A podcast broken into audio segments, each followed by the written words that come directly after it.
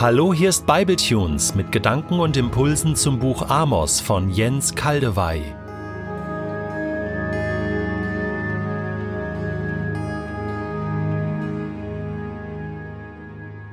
Ich lese in der Übersetzung Hoffnung für alle Amos Kapitel 3, die Verse 9 bis 15. Sagt den Mächtigen in den Palästen von Aschdod und Ägypten, Versammelt euch auf den Bergen rings um Samaria und schaut euch an, wie es in dieser Stadt zugeht. Dort herrschen Unterdrückung und Gewalt. Die Menschen haben verlernt, das Rechte zu tun. Auch die führenden Männer schrecken vor keinem Verbrechen zurück und füllen ihre Paläste mit geraubten Gütern. Darum sage ich, Gott der Herr, zu den Einwohnern von Samaria, die Feinde werden das Land überfallen und euch von allen Seiten belagern. Sie reißen eure Bollwerke nieder und plündern eure schönen Häuser aus. Ja, ich versichere euch, auf Rettung könnt ihr nicht hoffen. Hat ein Hirte etwa sein Schaf gerettet, wenn er gerade noch zwei Schenkelknochen oder ein Zipfel von einem Ohr aus dem Rachen des Löwen zieht?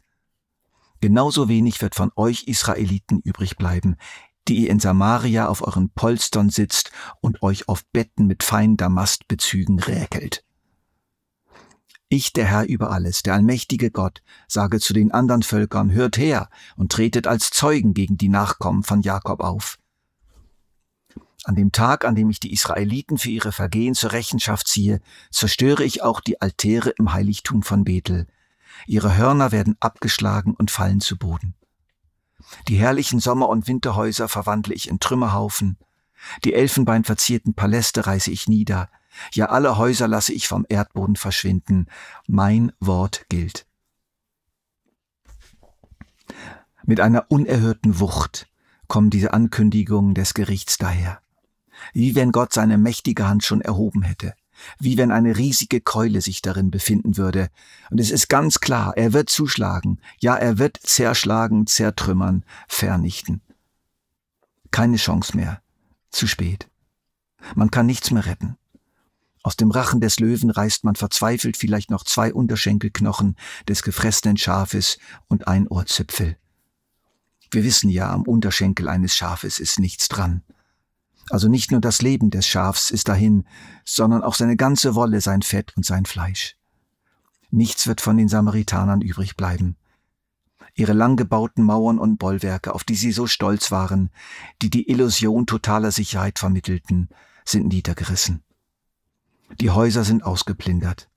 Die heizbaren Winterhäuser und die angenehm kühlen Sommerhäuser nur noch Schutt. Aber auch die prächtigen Altäre von Bethel mit ihren mächtigen hornartigen Aufsätzen, Symbol religiöser Kraft und starker Frömmigkeit, sind dahin. Die Hörner sind abgeschlagen. Auch die irregeleitete Frömmigkeit des Nordreichs hat nichts genützt. Auch sie ist gebrochen, hat sich als null und nichtig erwiesen. Alles ist kaputt und alles war vergeblich. So werden die Trümmer schreien. Die Feinde werden das Land überfallen. Warum? Weil Gott sie losgelassen hat. Weil er sie gesandt hat. Sie kommen nicht einfach so. Gott ist es. Ich zerstöre die Altäre im Heiligtum von Bethel. Ich verwandle die Häuser in Trümmerhaufen. Ja, alle Häuser lasse ich vom Erdboden verschwinden. Mein Wort gilt.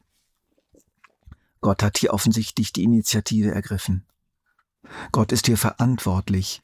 Hier geschieht nichts neben ihm oder ohne ihn. Gott ist involviert in diesem schrecklichen Überfall feindlicher Heere und den massiven Zerstörungen, die sie anrichten. Gott steckt dahinter. O Herr, muss das sein? Wir kennen dich nicht so. Warum so unerbittlich, so drakonisch, so schonungslos? Und dann denken wir an die Zivilbevölkerung, die Frauen, die Kinder, die Alten, sie werden alle mitbestraft, alle sind mitbetroffen. Ach Herr, mir kommt das übertrieben vor, wie du hier vorgehst. Ist es denn wirklich so schlimm, dass du eine so harte Strafe vollziehen musst? Ich denke, so manche von uns fühlen ähnlich. Und das war sicher damals schon so. Vielleicht ist das auch der Grund, warum wir in dieser Prophetie Elemente einer Gerichtsverhandlung finden. Zeugen werden aufgerufen. Sie sollen bezeugen, wie schlimm es ist und dass milde Strafen fehl am Platz sind, der Gerechtigkeit eben nicht dienen. Die Mächtigen in den Palasten, in den Palästen der Philister und Ägypter sollen sich versammeln und schauen, was in Samaria, der Hauptstadt des Nordreichs, abgeht. Auch die anderen Völker werden als Zeugen aufgerufen. Und die Zeugenaussagen sind eindeutig und die Sachlage ist unmissverständlich. Dort herrschen Unterdrückung und Gewalt. Die Menschen haben verlernt, das Rechte zu tun. Auch die führenden Männer schrecken vor keinem Verbrechen zurück und füllen ihre Paläste mit geraubten Gütern. Das ist das, was Gott der Richter sieht. Das ist das, was festgestellt wurde, auch von anderen Menschen in langfristiger Beobachtung. Das ist das, was viele Zeugen bestätigen. Es ist gut dokumentiert und da ist nichts übertrieben und da gibt es keine falsche Anklage. Wie antwortet der Richter? Wie lautet sein Urteil? Darum sage ich Gott der Herr zu den Einwohnern Samaria, die Feinde werden das Land überfallen. Darum, das ist ein ganz wichtiges Wort. Gott hat einen triftigen Grund für sein Vorgehen.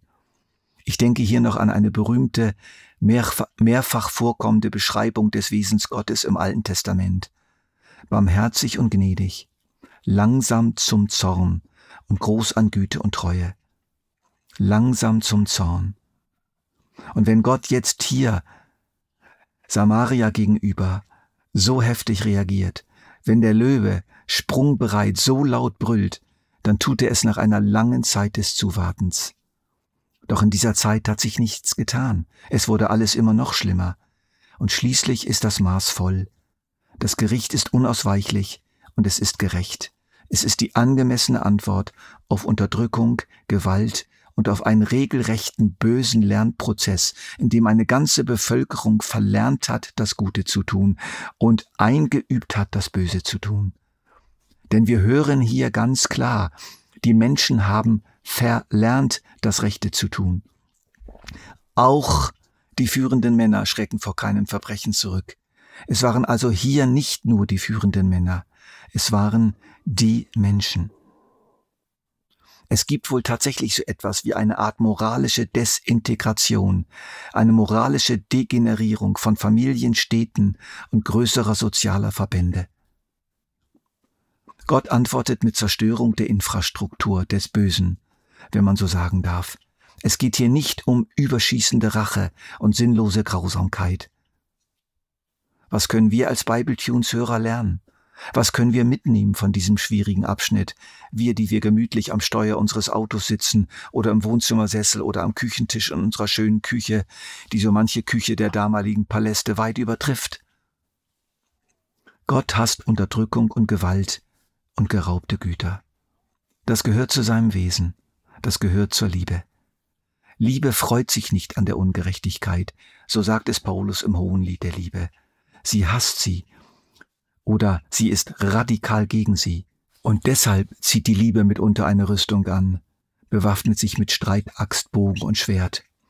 Heute sind das Panzer und Kanonen und Hacker, die versuchen, die digitalen Festungen zu erobern. Das sind die heutigen, heutigen Belagerungsmaschinen.